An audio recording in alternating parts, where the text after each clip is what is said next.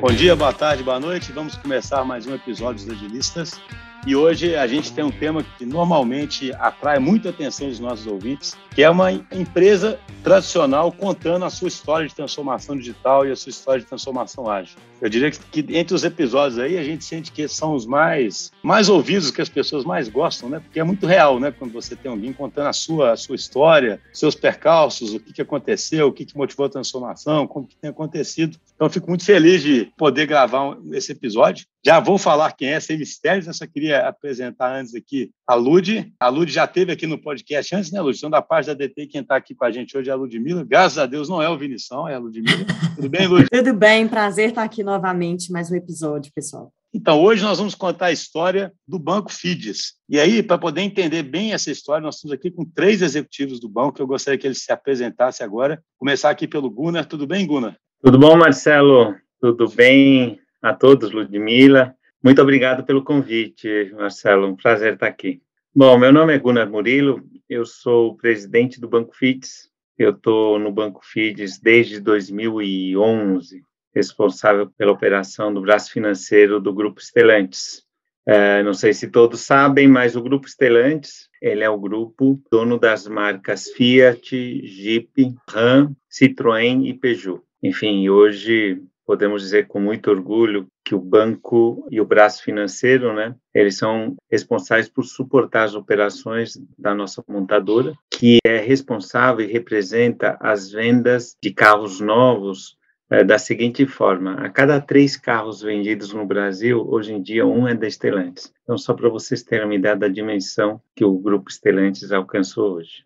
Impressionante. Falar muito sobre isso, né? E entender o papel do banco e o papel dessa transformação toda nesse protagonismo aí, né, no cenário. Estamos aqui também com o Daniel França. Tudo bom, Daniel? Tudo bem, Schuster. Muito obrigado pelo, pelo convite, cara. Obrigado a você, obrigado a Ludmilla. Um prazer aí poder trocar um pouco de ideia sobre uma coisa que nos, nos cativa tanto, né? Que nos motiva tanto. Mas vou falar um pouquinho aqui rápido também. Meu, meu nome é Daniel França, eu sou o head da, da operação comercial de atacado do banco. A gente separa o banco numa divisão do que seria varejo, assim, o cliente final mesmo, aquele cara que compra o carro, e o atacado são aquelas operações que a gente faz com os, os dealers. Então, a linha de crédito que a gente concede aos concessionários para que os concessionários adquiram carro para o estoque para venda aos clientes finais.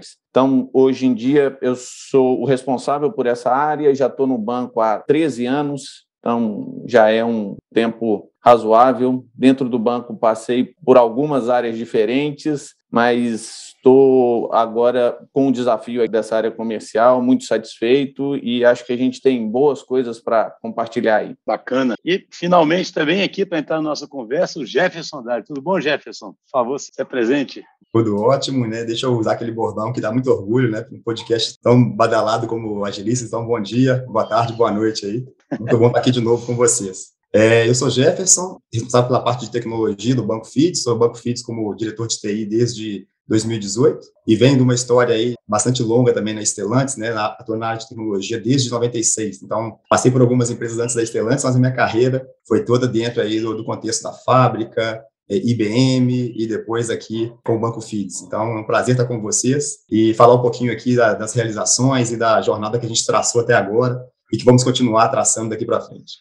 É muito bacana, né? Os ouvintes veem que nós temos aqui as visões estratégicas de negócio, de TI, né? Então, Vai ser bem interessante. Eu queria começar eh, perguntando para o Guna, porque eu lembro que eu passei por algumas conversas iniciais, e assim, o FIDES é um banco, mas não é um banco convencional, né? Então, quando a gente fala em banco digital, havia um desafio que é o FIDES ser um banco digital. Então, seria interessante, Guna, se pudesse contar isso, né? Assim, o que, que é o FIDES, qual é o principal driver dele, né? E, e, por que, que tinha essa necessidade dele também ficar digital, já que não é um banco convencional, B2C, igual a outros bancos, né? É um negócio B2B. Perfeito. Então, vou começar contando a história do FIDES para vocês entenderem a nossa característica. O FIDES ele surgiu em 2003 em função de um, uma posição estratégica que a montadora, na ocasião a Fiat, adotou de vender as operações de varejo para outro banco, ou seja, para um banco de mercado, isso, o Itaú. E o Itaú, ele de lá para cá se responsabilizou por fazer as operações para o cliente final. Contudo, a gente, a montadora, ela optou estrategicamente por manter as operações de atacado, como o Daniel falou,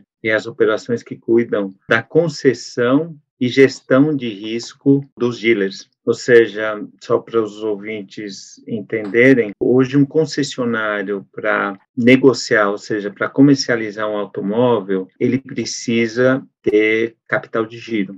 Capital de giro, por um negócio de automóveis, uma revenda, é extremamente elevado, ou seja, é um negócio que exige muita necessidade de capital de giro. E como características concessionárias, elas não necessariamente usam o capital próprio, mas sim, com o modelo de negócio é do mercado, o banco da montadora fornece o capital de giro para que o concessionário adquira os estoques da fábrica.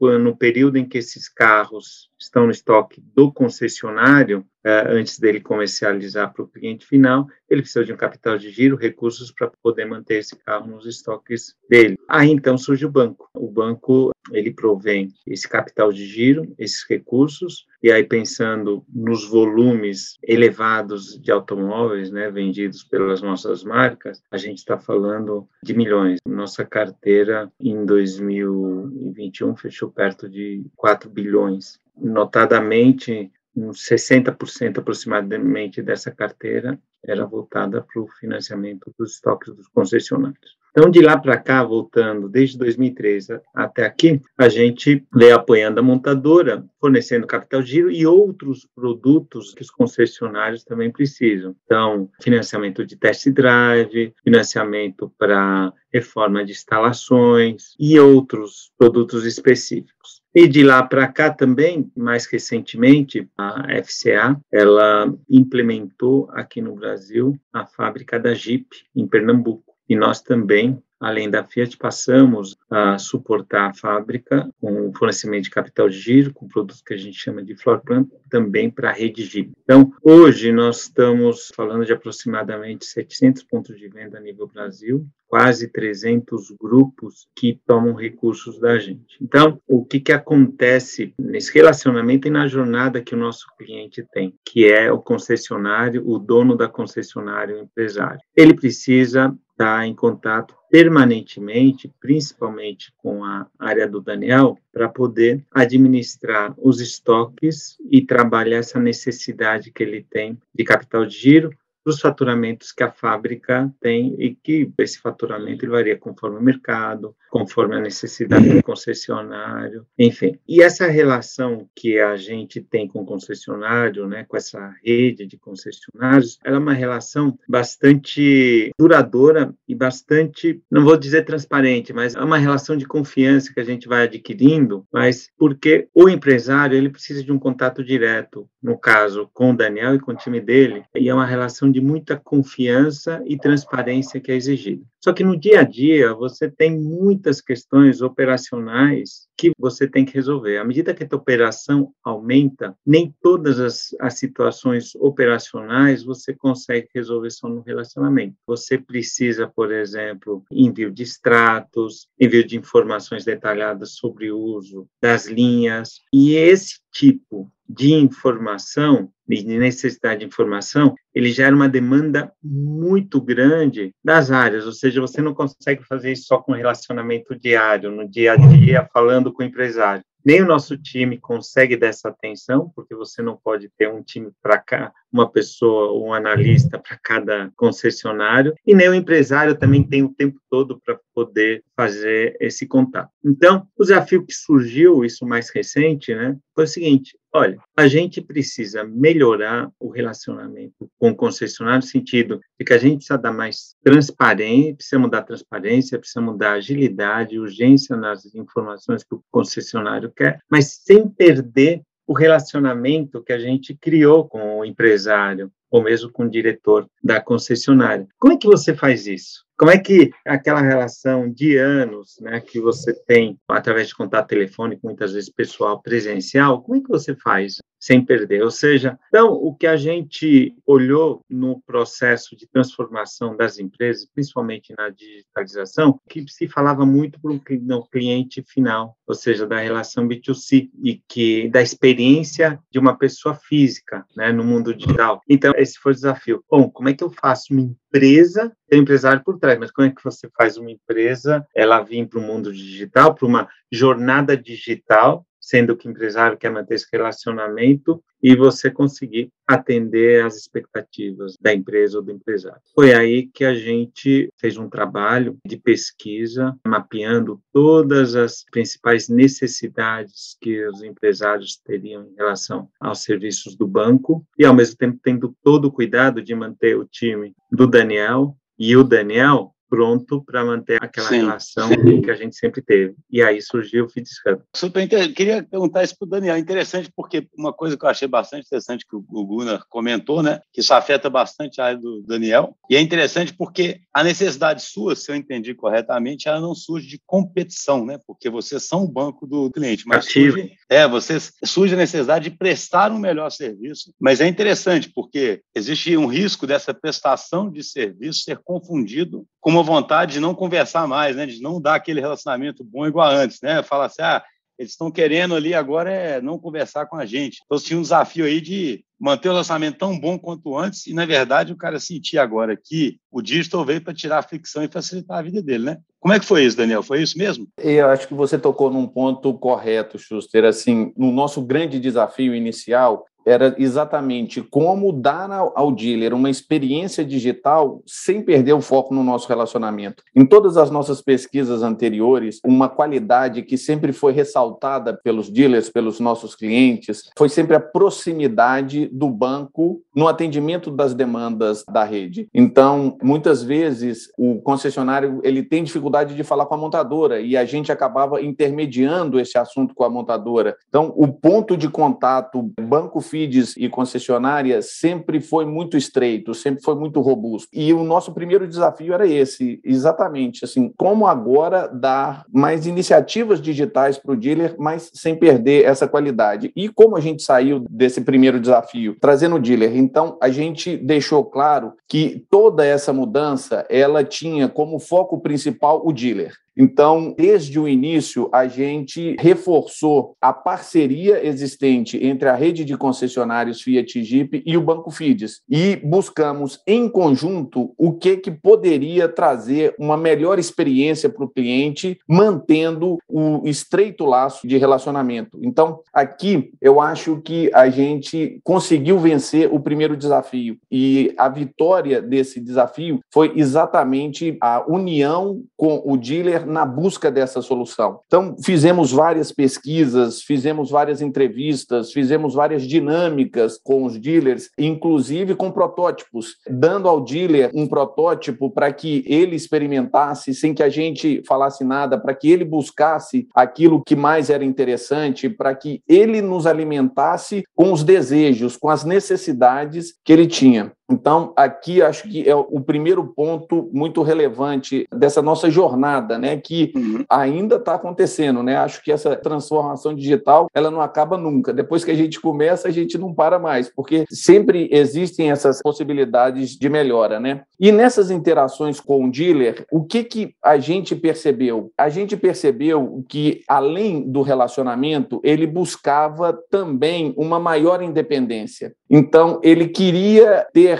algumas atividades que ele pudesse fazer sem necessariamente contar com o contato do banco. Então, quando a gente buscou quais seriam essas atividades, novamente, com a, a, parceria com o dealer, a gente conseguiu convergir no interesse do que o dealer estava apresentando. Então, agora a gente sabe quais são os anseios do cliente. O cliente quer ter agilidade, mas ele quer ter agilidade aonde? Ele quer ter agilidade na atividade A e B. Então, buscamos uma forma de dar agilidade nessas atividades. Outra questão que foi muito levantada pela nossa rede de concessionários, independência. Às vezes ele queria fazer alguma movimentação na, nas suas linhas de crédito e que essa movimentação não dependesse de uma consulta ao banco, uma demora, às vezes um dia, dois dias na resposta. Ele queria ter independência para que essa independência trouxesse uma melhor rentabilidade ao negócio dele. Ô, Daniel, isso é interessante que isso até qualifica o relacionamento. Você usa o relacionamento melhor, né? E não para coisas talvez triviais. Sem dúvida, Schuster. O que, que aconteceu? O meu time ele passou a ter um tempo maior para análises e uma forma melhor de atender ao cliente do que antes fazendo tantas atividades operacionais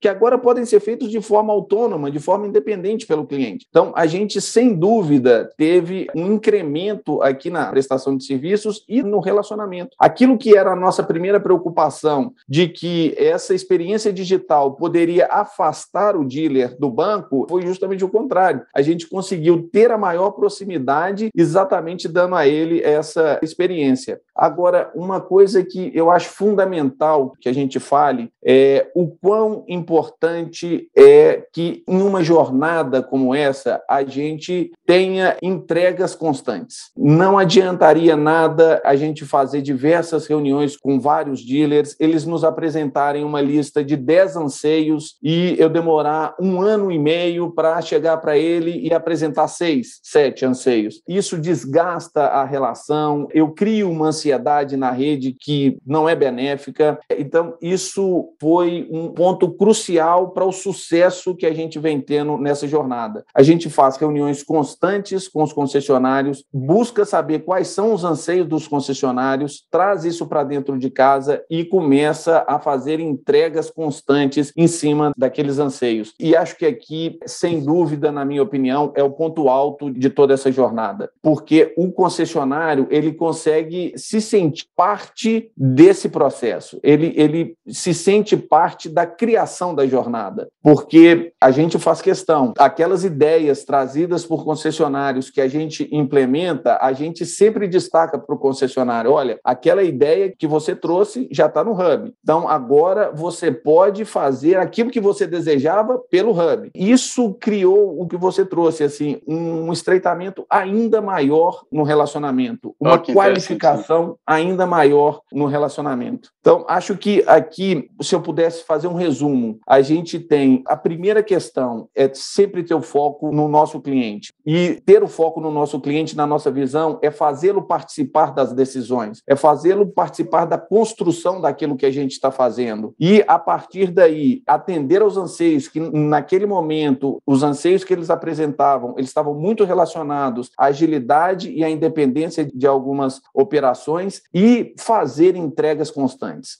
Então, acho que esse tem sido o, o roteiro de uma jornada de sucesso que a gente tem tido no Hub. Então, eu queria colocar o Gerson aqui, porque teve essa, essa necessidade estratégica que o Gunnar descreveu. Acho que ficou muito claro esse foco, como que devia ser conduzido, mas teve esse ponto crucial, né? Que é até é um prazer imenso ouvir esse depoimento de negócio aqui no Agilistas, né? É um prazer assim, é isso que a gente procura, essa criação de ciclo virtuoso com o cliente. Como é que foi esse caminho, Jefferson? Porque existe um desafio também de convencer e fazer a organização inicialmente seguir isso. Porque isso que fica tão claro na medida em que vai dando certo, não é tão claro a priori, sabe? A priori a gente sempre parte de um princípio do tipo assim, ah, eu sei o que eu preciso fazer, vamos fazer e pronto, né? Só que a gente não sabe sabe, né? Como é que foi, Gerson, pegar esses desafios e conseguir criar todo esse ciclo virtuoso, né, de geração de valor contínuo, de botar todo mundo no jogo e ficar tão natural que isso seja dessa forma agora? Bom, esse, esse desafio, né, ele foi bastante relevante porque foi o primeiro projeto do banco aplicando metodologia ágil. Então, a gente começou diversos projetos que nós temos de TI, esse foi o primeiro que a gente introduziu esses conceitos aqui e a gente teve um apoio incondicional das áreas de negócio para isso. Então, pegando um gancho no ponto do Daniel, era um uma demanda que a gente deveria colocar o cliente no centro para conseguir dar para ele aquele anseio que ele tem, como o Guna bem colocou, né, da autonomia, da busca pelo autosserviço, né, para ele poder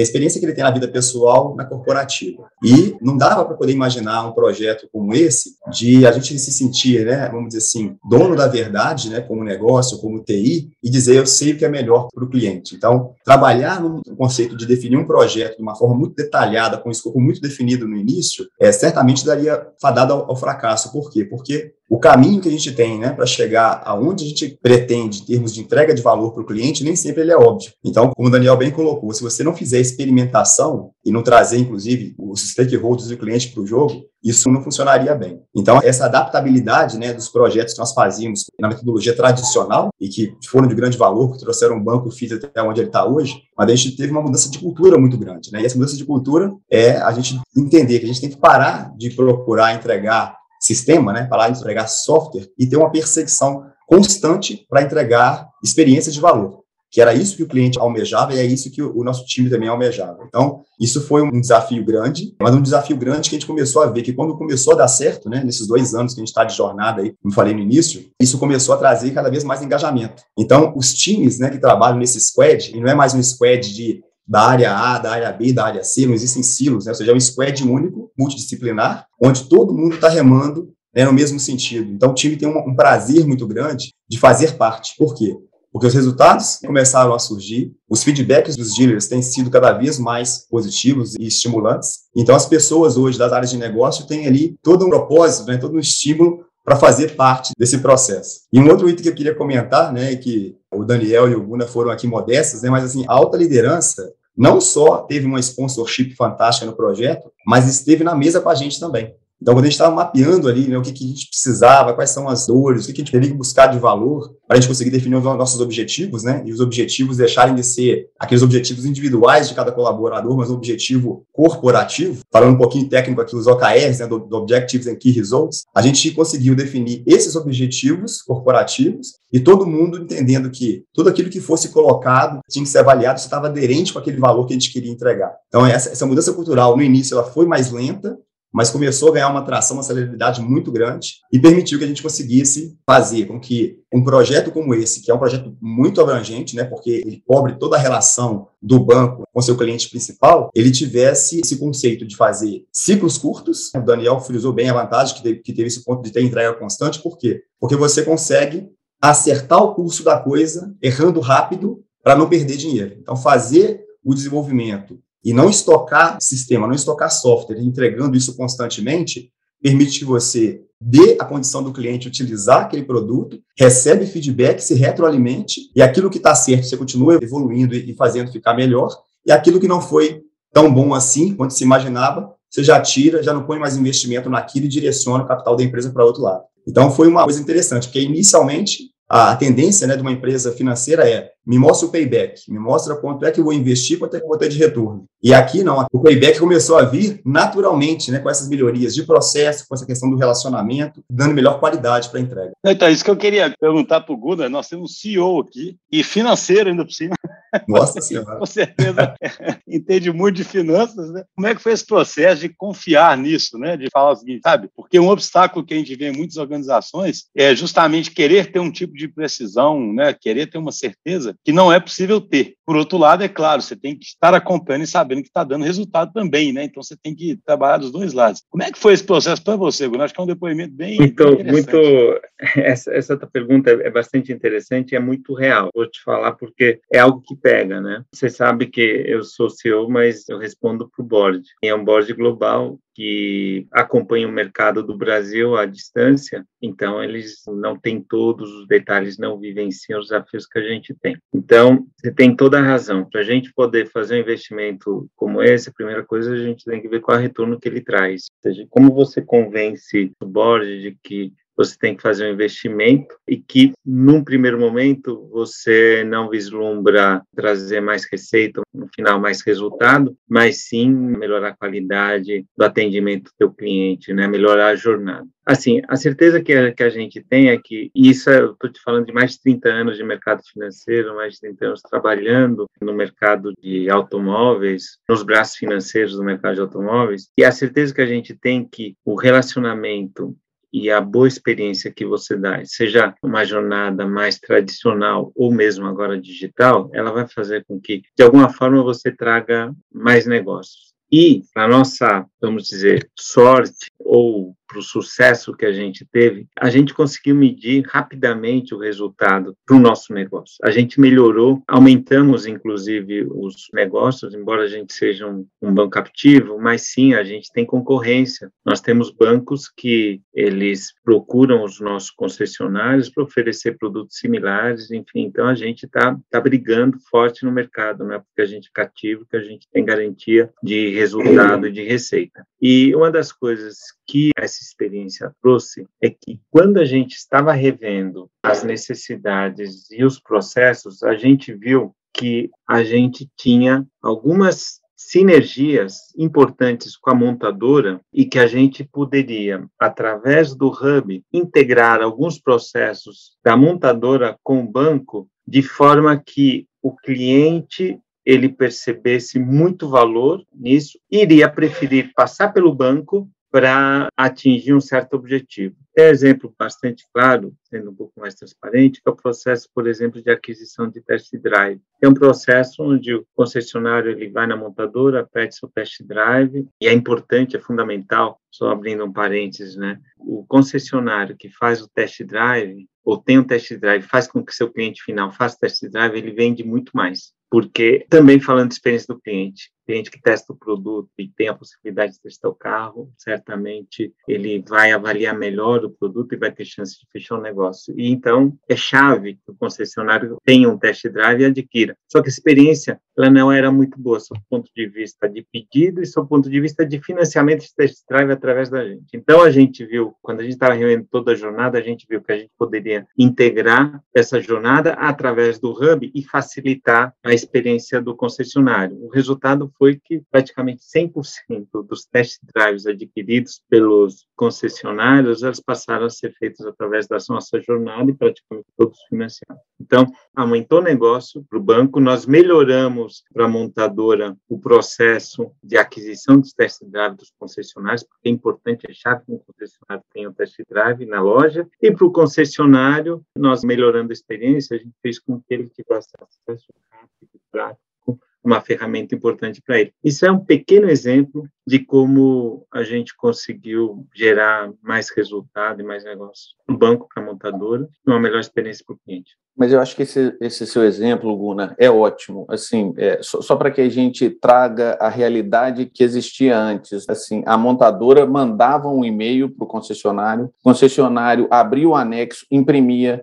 assinava, digitalizava, retornava o e-mail para a concessionária para solicitar o test drive. E a partir daí ele não conseguia mais acompanhar o test drive. Hoje o test drive ele é todo solicitado através do hub. Então, quando o concessionário abre o hub, ele já tem a opção de financiar com o banco Fides aquele test drive ou de pagar à vista esse test drive. Ele não precisa imprimir nada, ele faz o pedido diretamente na plataforma do hub. Esse pedido já vai para a montadora e, a partir daí, o concessionário consegue acompanhar as fases de produção do veículo até o veículo chegar na concessionária. Isso melhorou enormemente a vida do concessionário e da montadora. Hoje, os controles dos test drives vendidos para a rede de concessionária são muito mais efetivos, porque eles estão todos concentrados na mesma plataforma. Então, acho que esse é um dos exemplos que traduzem com muita qualidade o quanto a gente ganhou com essa união, né? Assim, Banco Fides, rede de concessionários e montadora na busca de soluções que atendessem a todas as partes. Esse exemplo, Esse né? exemplo é fantástico mesmo. Tomando aqui, um, tomando aqui, um, ponto com o Daniel também, que além de, de mostrar um exemplo de, de, de, valor que trouxe, ele é um outro exemplo que mostra como que trabalhar de uma forma ágil é vantajoso. O test drive ele não estava nas primeiras visões. É, é exatamente isso. Né? Exatamente. A gente, a gente foi descobrindo isso de, de acordo com as nossas avaliações ali, e aí a gente passou, olha, antigamente nos projetos de TI, mudança era sempre uma ameaça, né? Não, quando tem mudança, vai atrasar o projeto, vai aumentar custo. Agora não. A mentalidade ágil permite que mudança seja muito bem-vinda. Por quê? Porque ela, de repente, vai te levar para um caminho de entregar mais, de entregar mais valor do que aquilo que é previsto. Por isso que ter um escopo rígido no início muitas vezes não é o caminho mais inteligente. Né? Então, acho que o test drive ilustra bem isso e deu para a gente a condição da gente mostrar que essas incertezas, a gente tem que ter a concepção de que elas são claras, a gente não pode é, tentar blindar as incertezas tentando desenhar uma coisa rígida, desenhar uma coisa que não. Vendi isso, vamos fazer esse bloquinho aqui, depois que terminar isso, a gente olha outras coisas. Não, a mudança ela tem que ser encarada como uma oportunidade de atender melhor o cliente e de fazer um produto mais eficiente.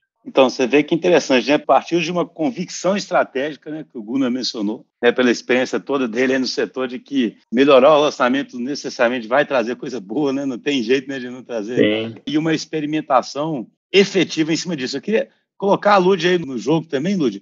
E como é que foi, do ponto de vista nosso, né? Como é que você observou esse caminho, desde talvez uma preocupação maior no começo, que é super natural, até entrar nesses ciclos virtuosos aí, né? Esse exemplo é muito legal, né? De você poder realmente não considerar porque numa gestão tradicional seria até um fracasso descobrir, né, que tinha que fazer o test drive, né? E numa gestão ágil isso é um sucesso, né? Porque você fala, pô, deixei de fazer uma coisa e fiz essa. É muito curioso isso. Né? Como é que foi esse processo, Luiz? É assim, o que me impressiona muito na nossa jornada aí junto ao Banco Feeds é que, como já foi comentado aí pelo Guna, a convicção deles de que atender bem ao cliente deveria ser o foco de tudo, fez com que eles, inclusive, como uma empresa conservadora, passassem por cima de conceitos pré-estabelecidos que eles tinham. Então, quando a gente começou, a gente trouxe alguns conceitos que para eles não eram muito intuitivos, né? Essa questão da entrega constante era novidade para eles. Só que a convicção deles e a determinação de prestar um bom atendimento para os clientes era tão grande que a gente sempre teve muita abertura e sempre teve um apoio enorme, assim, do Jefferson, o Gunnar e o Daniel também sempre presentes. Então, eles realmente dava para ver que eles sempre quiseram tanto isso que eles foram capazes de se transformar mediante toda a novidade que isso trazia para eles. É uma empresa realmente customer centric. Né?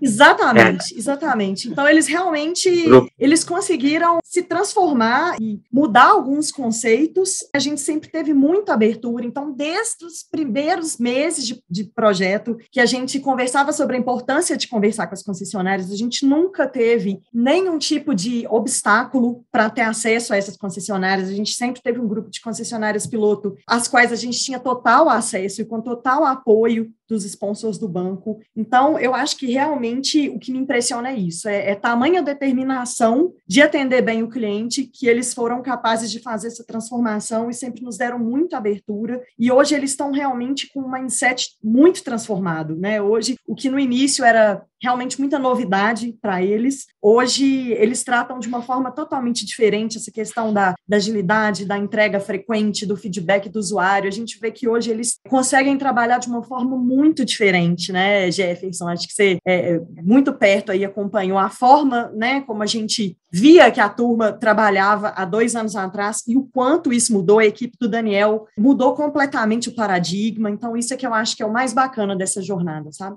Então, nós, estamos, nós já estamos chegando no final, infelizmente. Eu queria fazer uma pergunta para o Gunnar. Assim, do jeito que vocês descrevem, parece cada vez mais que vocês estão mais próximos de uma grande plataforma de relacionamento né, com as concessionárias e que ainda aproxima elas é, do fabricante e que tira uma série de obstáculos. Né? Qual é o futuro aí? O que, você vê estrategicamente futuro, Gunnar? Agora que vocês já entraram bem no jogo, né? já estão dando aula de como você age, né? como é que você está vendo o futuro? Bom, o futuro eu vejo primeiro um processo de digitalização assim sem volta, né? O que eu acho que anima bastante a gente e motiva muito a gente é que a gente o nosso desafio principal que era manter o foco no relacionamento, sendo digital, e que era a preocupação maior, esse desafio foi vencido, ou seja, a gente quebrou esse paradigma e de agora em diante não tem não tem volta, ou seja, o processo digital, a metodologia utilizada pelas nossas áreas de TI, ela veio para ficar. Né? A gente não consegue pensar no futuro sem esse processo, sem esse atendimento, essa jornada digital. Mas Assim, para mim o que fica além disso é que nós ainda como executivos, os clientes, na pessoa dos empresários, somos muito importantes para a manutenção dos nossos negócios. Então, a nossa sustentabilidade passa por isso, manter esse foco e continuar essa jornada que Eu acho que é uma jornada que só tem de a ter bastante sucesso. Eu só queria ressaltar que foi muito importante foi o seguinte: o time, a não ser a gente no aspecto estratégico, os executivos da primeira linha, sempre acreditamos nisso, mas você tem que ter o teu time, você tem uma transformação cultural, vou te dizer, porque quando a gente fala em digital, a gente só olha a carcaça, só olha o front-end, mas é, na verdade a gente tem que ter uma transformação operacional e uma vontade, um engajamento das pessoas. Isso é mudança cultural. Se a gente não tem isso, a gente não consegue ter as entregas, né? E a gente passou por desafio inicial também de ter os times, principalmente das áreas de negócios envolvidos e até encontrarem ou até a primeira entrega, verem valor, por exemplo, que a gente tem o test drive e também começar a se engajar e aí sim a gente conseguiu ter sucesso. Hoje é muito difícil a gente, aliás, a gente não vê ninguém que duvide do que a gente conseguiu ou duvide de algum projeto que a gente vai implementar. Ah, fantástico. Eu queria agradecer muito uma coisa que fica muito forte para mim, é que eu espero que possa servir de inspiração né, para os ouvintes, é como é que vocês partiram das crenças do próprio negócio para fazer uma transformação ágil em que você se envolvesse nela de forma visceral, sabe? Não fosse por moda, né? Isso para mim é fantástico, foi um desafio desde o início. Não era simplesmente vamos ficar digitais, porque agora temos que ficar digitais. Vamos ficar digitais, mas mantendo a essência do que a gente faz bem e usando o digital para alavancar mais ainda o que a gente pode fazer, sabe? Então, assim, eu acho um case fantástico que ele ilustra isso. É muito fácil ou esse processo ser terceirizado, sabe? A gente brinca muito na DTI. Alguém chega e fala, temos ficar digital, né? Espera que tem um app, sabe? Ficamos digital, né? E vocês verem, isso requer envolvimento visceral da alta gestão de todo mundo para entender o que é o significado de ficar digital e envolve depois disso esse apoio para essa transformação cultural, né? Que é tão difícil de ser feita porque é sempre lento e ela precisa de ser realimentada de sucessos, né? Então é um processo lento. Mas tem um momento que chega num ponto de não retorno, sabe? Que é o que eu acho que vocês percebem, né? É como se desse uma virada de fase, sabe? Vou dizer, não tem nem jeito de imaginar como era antes, sabe? Você fala assim, não, não tem jeito da gente fazer mais como era antes. Então, por isso que eu adoro esse tipo de episódio. Eu acho que ele é bem inspirador. Então, queria agradecer muito aí ao Gunnar, Jefferson e Daniel. Foi muito bacana. Marcelo, eu que agradeço. Não, obrigado, Schuster. E, e acho que esse, esse é um ponto super relevante, cara. Assim, a, a gente tinha desde o início esse desejo, né, de ter essa transformação digital sem perder o relacionamento, mas é fundamental que o time entenda o que que é essa jornada digital. Acho que a Ludmila falou bem, acho que a integração do time ela foi total. E hoje em dia as reuniões constantes com a DTI, algumas reuniões que a gente puxa muito porque agora a gente está acostumado e a gente quer mais entregas num prazo menor mas acho que isso tudo só prova o quão engajado o time está e quanto sucesso a gente conseguiu nesse caminho. Mas eu já queria aqui agradecer o convite, parabenizar pela forma como vocês nos auxiliaram aí nessa jornada e dizer que esse foi uma primeira atividade do, do meu time, né, com vocês e certamente muitas outras virão. Muito obrigado. Vida longa essa parceria.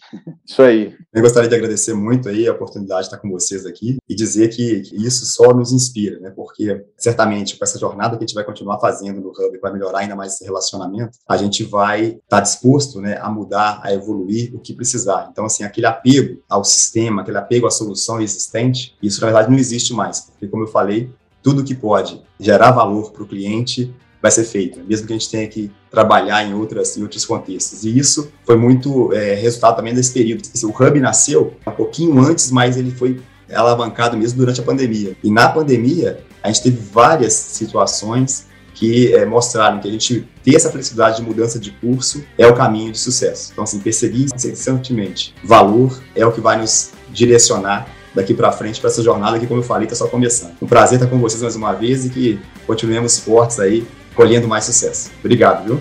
Nós que agradecemos. Obrigado, Marcelo. Obrigado, Ludmila. Obrigado ao time. Sucesso, sucesso para vocês também. Fantástica a nossa conversa. Muito obrigado. Isso aí, pessoal. Grande abraço.